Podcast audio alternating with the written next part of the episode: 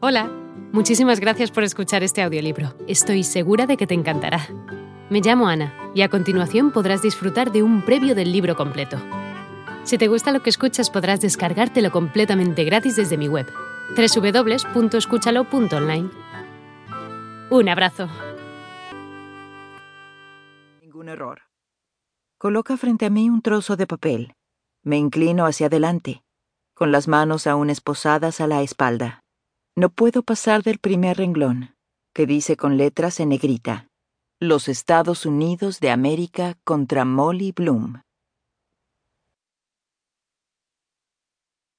Primera parte. La suerte del principiante. Suerte del principiante. Sustantivo. El supuesto fenómeno de un principiante en el póker que experimenta una frecuencia desproporcionada de éxito.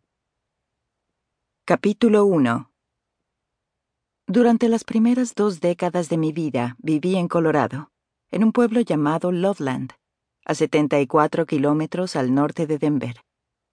Mi padre era guapo, carismático y complicado. Trabajaba como psicólogo y era profesor de la Universidad Estatal de Colorado la educación de sus hijos era de suma importancia para él. Si mis hermanos y yo no traíamos a casa sobresalientes y notables, entonces teníamos un gran problema.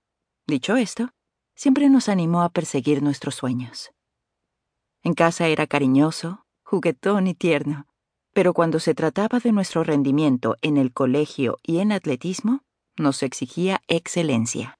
Estaba lleno de una ardiente pasión que a veces llegaba a ser tan intensa que resultaba casi aterradora.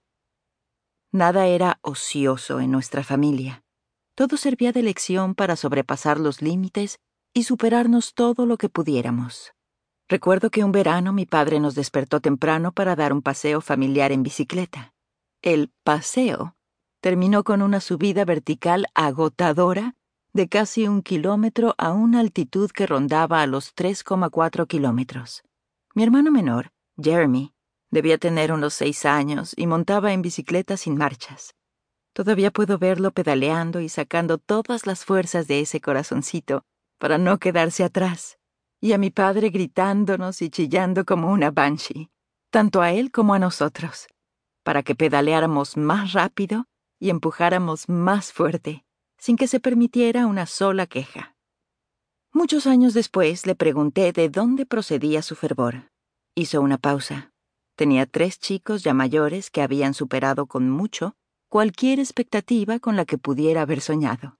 En este momento ya era más viejo, menos fiero y más introspectivo. Es una de dos, me dijo. En mi vida y en mi carrera he visto lo que el mundo le puede hacer a la gente, especialmente a las chicas.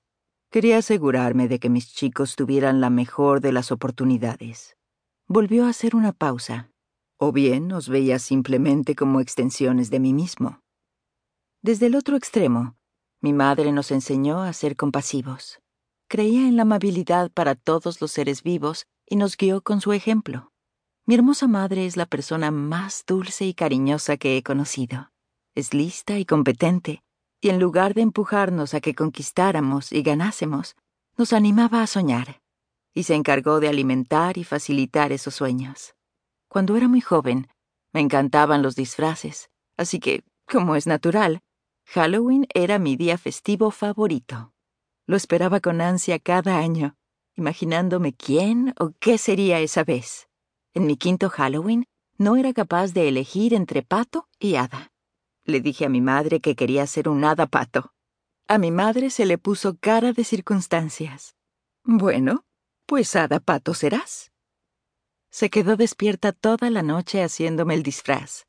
Yo, por supuesto, tenía un aspecto ridículo, pero su apoyo de la individualidad sin prejuicio alguno nos inspiró a mis hermanos y a mí a no vivir encorsetados y a forjar nuestros propios caminos.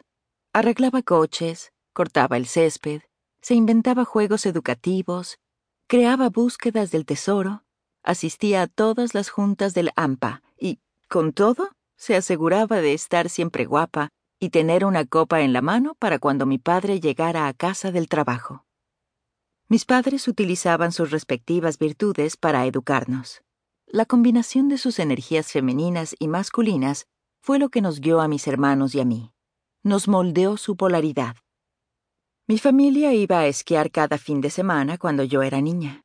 Nos apretujábamos en el Wagoner y nos hacíamos dos horas en coche hasta nuestro apartamento de una habitación en Keystone. No importaba qué condiciones tuviéramos. Hola de nuevo. No está mal para ser solo una pequeña muestra, ¿verdad? Si te ha llamado la atención, recuerda que encontrarás este audiolibro completo y gratis en www.escúchalo.online.